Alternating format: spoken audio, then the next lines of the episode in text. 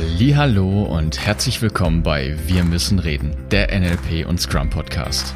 Als erster Podcast dieser Art verbinden wir zwei spannende Welten mit der Absicht für dich mehr Nachhaltigkeit in Agilität und deiner Persönlichkeitsentwicklung zu schaffen. Schön, dass du da bist. Los geht's.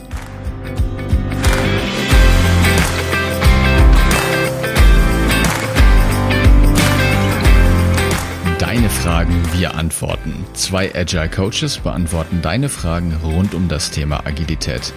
Heute ist wieder Martin Eigner zu Besuch und wir zwei diskutieren, inwiefern der Scrum Master eine Führungskraft ist. Viel Spaß mit der heutigen Folge. Vorab ein kleiner Disclaimer. Aufgrund von diversen Gründen war es uns leider nicht möglich, diese Folge in der üblichen Soundqualität aufzunehmen und das bitte ich zu entschuldigen. Wir haben uns aber bewusst dafür entschieden, lieber eine Folge mit nicht ganz so guter Qualität aufzunehmen, anstatt gar keine Folge zu senden. Und ich hoffe, dass ihr diese Folge trotzdem einen großen Mehrwert bringt. Dann herzlich willkommen zu dieser neuen Folge. Schön, Martin, dass du heute auch wieder mit dabei bist. Hier zu unserem Deine, ja, Fragen, Deine Fragen wir antworten. Und heute mit einer wirklich schönen Frage. Danke an die Community, wer auch immer diese Frage gestellt hat. Worum geht es denn heute, Martin? Ja, die Frage, die uns erreicht hat, ist, ähm, seht ihr die Rolle Scrum Master als eine Führungsrolle? Wenn ja, in welcher Hinsicht? Und wenn nein, warum nicht? Coole Frage. Ja, freut uns auf jeden Fall. Ähm, der einfache Weg, äh, man könnte mal im Scrum Guide nachlesen, was da so drin steht. Ne? Ähm, die vielleicht äh, wirksamere Methode, sich daran zu tasten, ist vielleicht über die Emotionen wie fühlt sich denn an? Ja. Ähm, und ähm, dann lasst uns mal vielleicht mal so ein, so ein Gedankenbeispiel machen, wo denn so was vorkommt, wo ich das unterscheiden kann, ob jetzt da gerade eine, eine Führungsperson mit mir gesprochen hat oder irgendwas anderes. Ne? Nehmen wir da, nehmen wir dann Daily, Daily Scrum zum Beispiel mal her, David, oder was meinst du? Genau, ja, das Daily ist da sicherlich die, eine gute Variante. Und zumindest ging es mir so, und das kann ja jeder der Zuhörer und Zuhörerinnen für sich einfach mal überprüfen. Wie fühlt es sich denn an, wenn eine, eine Führungskraft mit formaler Macht, also mit disziplinarischer Macht zum Beispiel, in den Raum reinkommt oder in anderer Form irgendeine Art von Macht über das Team hat? Könnte auch zum Beispiel der PO sein oder eben zum Beispiel jetzt einfach ein Scrum Master. Ja, also ja. Und vor allen Dingen auch, wie verhält sich der Scrum Master? Und das ist ja schon so, dass wir da ein sehr gutes Gespür für haben, ob da jetzt gerade irgendwie was komisch läuft oder ob sich derjenige quasi angemessen verhält oder nicht. Ja, jetzt kommt der Projektmanager ins Daily rein und der spricht was. Ne? Was sagt er dann so? Ja, also sag mir mal, wie, wie steht ihr denn bei dem Punkt äh, so und so? Wie ist denn da der Status? Wenn ihn der Scrum Master da nicht einbremst, ja, was er nämlich eigentlich gar nicht tun sollte, da einen Status abzufragen, aber ähm, das wäre so eine Sprache, die er da sprechen würde. Ja, vielleicht auch in einem freundlicheren Ton, aber inhaltlich ähm, ist, ist die Wahl diese, ja. Was sagt ein Scrum Master in so einem Meeting? Der sagt dann sowas, ja, habt ihr mal an das gedacht? Ähm, also ich würde euch raten, vielleicht mal äh, eine Agenda zu machen für das Review das nächste Mal, dann läuft es besser. Und ähm, die Frage ist, was ist jetzt hier der Unterschied? Also einerseits, wie fühlt sich's an und, und andererseits, wie, was ist da sprachlich drin? Genau, und ich erinnere mich, ich glaube, das ist schon eine Weile her, Martin, da hast du mal in der COP ja. Scrum, haben wir da eine ganze Session zugemacht, einfach als Ergänzung nur dazu, da haben wir über Auftrag versus Befehl gesprochen und ich glaube, das passt hier mhm. ziemlich gut mit rein, weil also Befehl ist jetzt eben, das kann natürlich von jemandem geordert werden, der sowohl fachlich oder auch disziplinarisch eine Führungskraft sein kann. Und das drückt sich dann sprachlich halt aus mit, also du machst jetzt Folgendes. Ne? Der stellt sich dann da vorne hin und koordiniert das Team und sagt, du machst jetzt das, du machst jenes, du machst Folgendes. Oder sowas kommt wie, ich brauche XYZ bis zum Datum, weiß ich nicht, bis Ende März.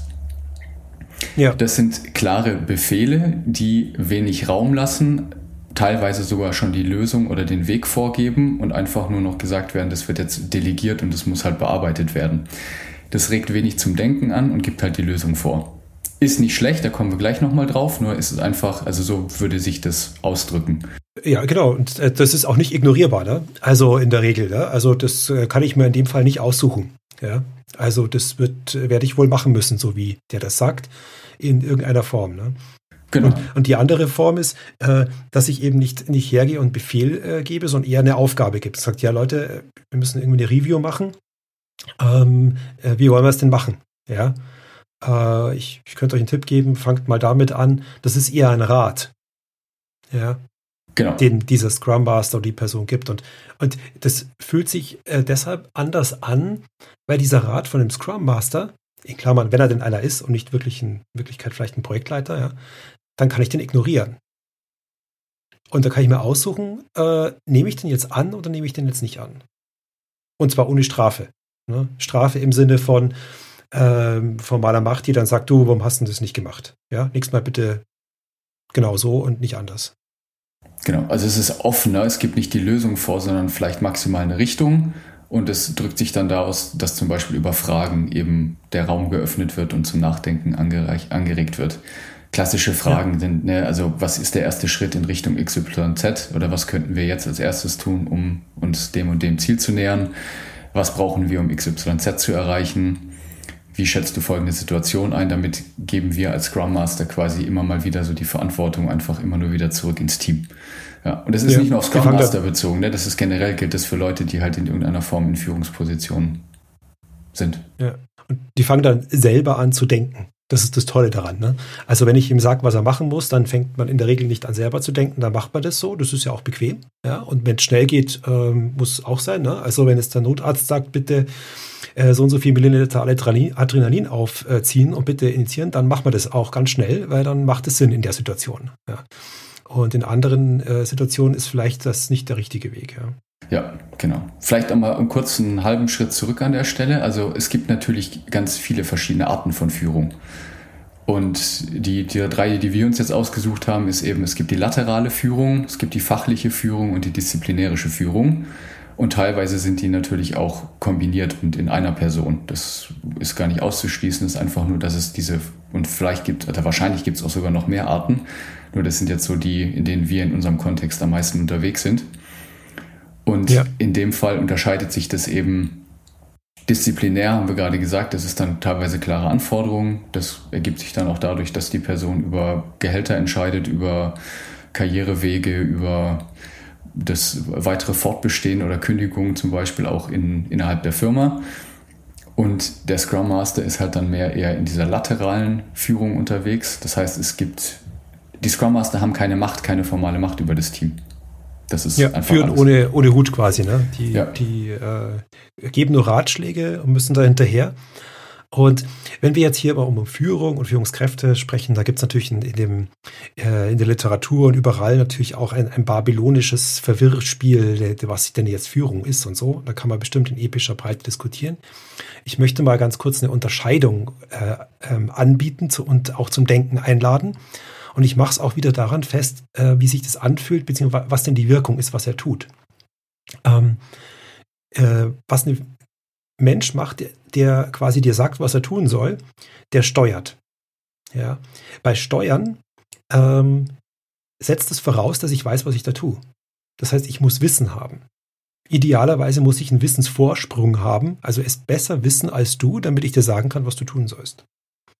Und das klingt total logisch und das ist in der Industrie äh, total äh, üblich. Ja? Also jemand, der am, also ganz krass gesagt am Fließband arbeitet, der kriegt vom Meister gesagt, was er tun soll und weil der genau weiß, wie es geht und so wird es gemacht. Ja? Ist auch notwendig in dem Fall, weil wir ja natürlich effizienzorientiert da arbeiten sozusagen.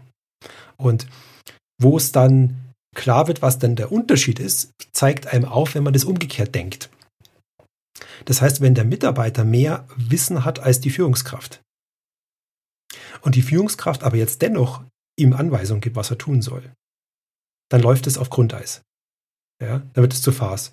Dann äh, im schlimmsten Fall denkt er sich, ja, mh, okay, mache ich, aber eigentlich kann ich es so nicht machen, weil es geht schief und ist genau in diesem Konflikt. Ist das jetzt, ein, äh, das ist jetzt kein Rat, das ist eher eine Anweisung. Kann ich die jetzt ignorieren und habe immer die Probleme, dass ich die Strafe dann habe, ne? Dass wenn ich es nicht mache, dass es dann dumm läuft. Aber ich muss es ja dennoch ähm, so tun, wie ich weiß, dass es richtig ist, weil ich ja weiß, wie es geht. Ja? Und das beobachten wir insbesondere bei komplexen Problemstellungen. Ja? Ja. Da, wo der Chef überhaupt keinen Kontakt mehr zum Markt, zu, zu dem, was die Mitarbeiter da eigentlich tun hat. Und er soll aber irgendwie steuern kann es aber eigentlich nicht, weil die Mitarbeiter wissen besser, wie es geht, noch, weil die den ganzen Tag damit arbeiten. Ja, noch als Ergänzung dazu, also kann ich jetzt aus einem sehr nahen Beispiel berichten, weil mir das selber passiert ist vor zwei Wochen. Mm, gerade in jetzt Bereichen, wo oder andersrum. Ich glaube, dass, es, dass wir Menschen gerne dazu tendieren, diese klare Ursache-Wirkungsbeziehung zu sehen, weil das natürlich viele Sachen mhm. einfacher macht. Das heißt, wir glauben, wenn wir A tun, kommt halt B raus und wenn wir das das nächste Mal tun, können wir das wieder reproduzieren. Und es gibt Situationen, in denen es tatsächlich auch so vorkommt.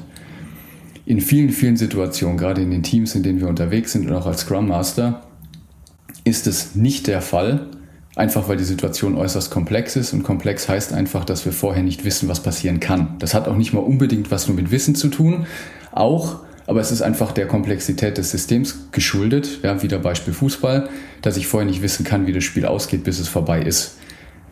Die ja. Verantwortung, die dann nur bei der Führungskraft liegt oder bei den Scrum Mastern, ist, dass wir wissen, dass es nicht absichtliche Konsequenzen gibt von unserem Verhalten und wir dessen dafür quasi die Verantwortung tragen. Was meine ich jetzt damit? Ich habe in meinen Teams jetzt angefangen, die, die Daily Moderator, die Moderatorenrolle durchzuwechseln, weil ich nicht bei, ich habe mehrere Teams und ich kann nicht alle gleichzeitig betreuen. Es geht nicht. Also muss ich diese Rolle in die mhm. Teams geben. Ich habe diese Rolle ja. in das Team gegeben und habe aber bin davon ausgegangen, dass die Person das gut kann weil ich ja einfach auch viel Erfahrung habe und habe mir quasi nicht weiter Gedanken dazu gemacht, habe ihr gesagt, du machst es jetzt, auf das musst du achten und fertig und habe sie alleine gelassen. Das ging in die Hose. Das ging sehr in die Hose, ja, weil die total ja. überfordert war, die Person, sie überhaupt nicht wusste, wie sie darauf reagieren muss. Es ja. total unprofessionell gegenüber dem Kunden aufgetreten war, der natürlich im Daily mit dabei war. Ja. So, und dann muss, das ist mein, das ist meine Schuld gewesen. Das ist meine Verantwortung und ich hätte das, da hätte ich ja zu viel analysieren können, wie ich wollte. Vielleicht hätte ich es dran denken können, vielleicht auch nicht. Der Punkt ist einfach, ich habe diese Aktion gemacht. Es ist etwas passiert, mit dem ich nicht gerechnet habe. Und jetzt bin ich quasi im regelmäßigen Coaching, Coaching mit dem Guten. Und ja. er freut sich sehr darüber. Ich bin dabei, ich gebe ihm Hilfestellung. Jetzt ist wieder alles gut. So, das ist, das ist schön. Da hast du ein tolles Beispiel für das, was man nicht macht, äh, äh Selbstüberlassung. Ja, also äh, genau. hier hast du und dann der Mitarbeiter weiß gar nicht, oh, was ist, ist es jetzt wirklich ernst gemeint, dass ich das selber entscheiden kann oder ist das eine Falle oder was ist das? Ne? Genau. Ähm, dieses, ähm, dieses umgekehrte Denken, das, das, kann man natürlich bei Führung ganz genauso machen. Ja? Das heißt, wenn man sagt, ähm, äh, Führen hat was mit Folgen zu tun, also mit Freiwilligkeit, ne? also dieser Rat der Freiwilligkeit ähm, dann kann quasi Führung eigentlich nicht verordnet werden. Weil das muss immer von der Gruppe sozial zugesprochen werden. Und dieser Mechanismus, der ist evolutionär bei uns ja wunderbar. Ne? Also wenn wir jetzt in, einer, in Lissabon sind, in einer fremden Stadt und wir suchen das Restaurant aus, ähm, dann wird automatisch die Gruppe so, ja, der, der, Martin, der war schon mal in Lissabon, lass den dieses Mal machen. Ja? Dann, dann tut diese Gruppe mir, mir diese Führung quasi zugestehen, also soziale Legitimation sozusagen findet da statt. Äh, vorher gab es da so einen Aushandlungsprozess. Das kann teilweise nonverbal passieren, wenn die sich gut kennen oder die unterhalten sich kurz drüber. Und dann führe ich die zum nächsten Restaurant. Wenn wir jetzt im Restaurant sitzen, passiert das nächste Phänomen. Dann suchen wir den Wein aus.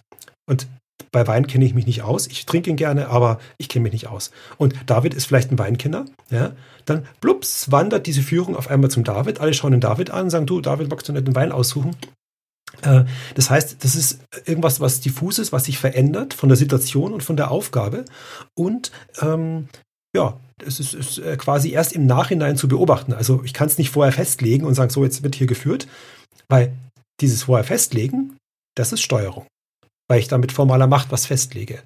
Und ähm, das ist auch genau das Problem, dass für komplexe Situationen das eine sehr viel bessere Art und Weise ist, mit einer äh, derartigen Führung zu arbeiten, weil immer die Person, die quasi geeignet ist für diese Aufgabe, die Führung übernimmt. Genau. Und da ist natürlich auch noch zu ergänzen, dass das natürlich dann auch in Zeitplanung etwas schwierig ist, ne? wo in Bereichen, wo wir vielleicht schon ganz, ganz viel Erfahrung gemacht haben, kann ich vorher sagen, das braucht halt so und so lange. Also ich nutze dann gerne sowas wie den Hausbau. Ne? Wenn ich jetzt irgendeine Firma beauftrage, ja. die das Fertigwohngebäude hier in München zum hundertsten Mal gebaut haben, die werden mir sehr sicher sagen können, das braucht ziemlich genau ein Dreivierteljahr und dann steht das Ding.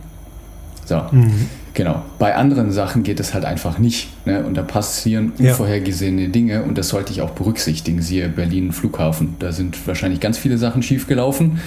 Nur wenn mir auf einmal irgendwie der Untergrund absackt, weil ich das vorher nicht rausgefunden habe, dann habe ich ein Problem. Und wenn es in meinem Zeitplan nicht aktualisiert wird oder ich diesen Raum nicht lasse, dann geht es halt schief. Ja. Genau. Ja, und, und all diese Fragen äh, helfen uns jetzt äh, zu beobachten, zu fühlen und zu, zu schauen äh, äh auf diese Frage, ist denn, was ist denn jetzt dieser Scrum Master? Ja? Was, ist es eine Führungsrolle? Äh, meine Antwort ist ja, er hat eine Führungsrolle, äh, eine, eine laterale, eine dienende Rolle.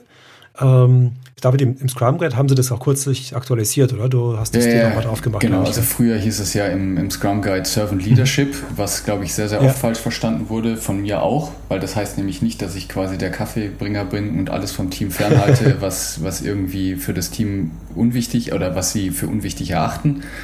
Das hilft halt nicht. Habe ich auch eine Zeit lang ausprobiert, wenn dann halt jemand oder wenn ich dann aus dem Projekt rausgehe, dann fällt halt das Team zusammen wie ein Kartenhaus, damit ist auch niemandem geholfen. Ja. ja, das heißt, es ist dann mehr so diese Befähigungsrolle, dass die Leute halt auch oder das Team selber laufen kann. Und deshalb haben sie das jetzt auch geändert und jetzt heißt es halt, ist a leader who serves. Ist auch immer noch schwammig, ja, aber es ist auf jeden Fall mhm. jetzt klar gesagt, dass er als Führungskraft angesehen wird.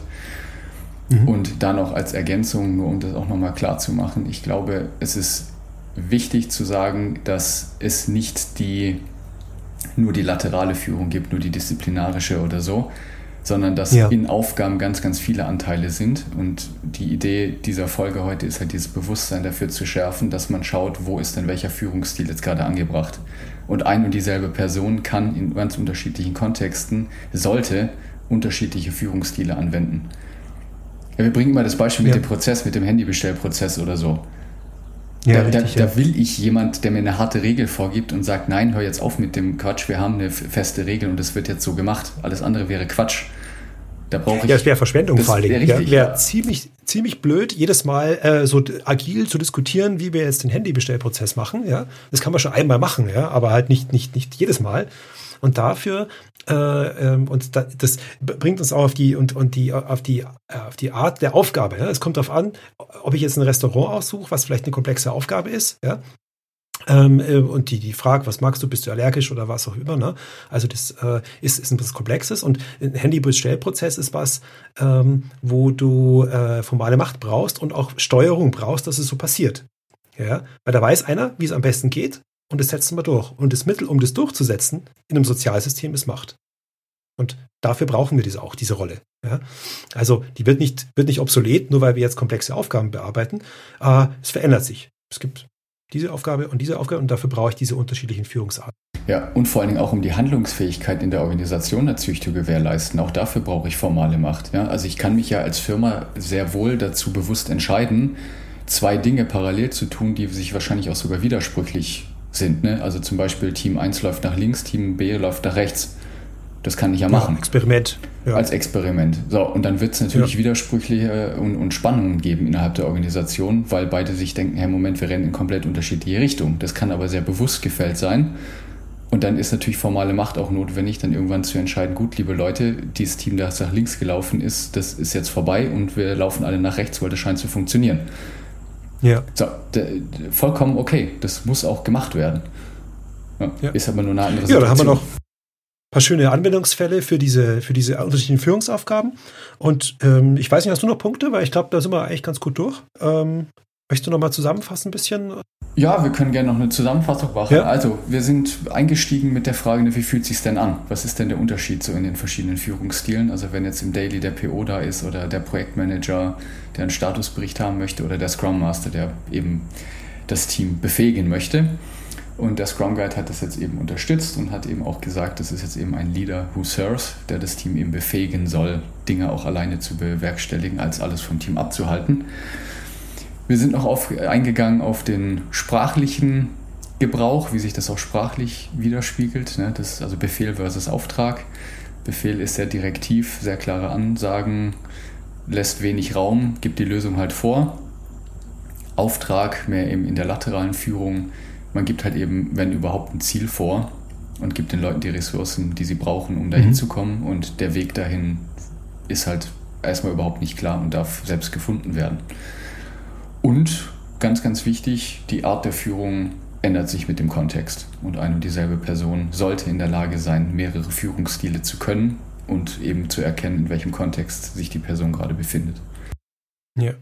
Und dazu ergänzend, ähm, manche Führungsstile beißen sich auch miteinander. Ne? Ja. Also der, der, der, der Ratgeber, der kann nicht formale Macht haben. Ja, ich, kann, ich kann ihm zwar einen Rat geben, ja, und es sieht auch so aus nach außen, als ob ich ihm einen Rat gebe und der Mitarbeiter wird nicken und Danke sagen für den Rat und für mich als Führungskraft wird sich das auch so anfühlen, als ob ich ihm jetzt einen Rat gegeben habe.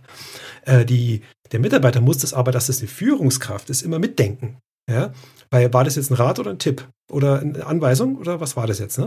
Also das heißt, manche Rollen äh, beißen sich und an, an denen kann man das sehr schön sehen, warum jetzt eine Führungskraft jetzt kein, kein Coach oder kein, kein, kein äh, neutraler Berater sein kann für einen Mitarbeiter. Äh, diese beiden Rollen beißen sich. Ja. ja. In diesem Sinne sind wir eigentlich, glaube ich, ganz gut auf dem Punkt. Super. Ähm, äh, die nächste Folge gibt es demnächst, angekündigt wieder im Social Media, Twitter, und in den agilen Communities von uns. Wir sammeln weiterhin Fragen. Ähm, das heißt also, wenn ihr Fragen zur Agilität, äh, um Organisationen, um eure Arbeit habt, ähm, stellt sie uns ähm, per Mail, per Twitter, entsprechende äh, Webseiten bei uns gibt es auch.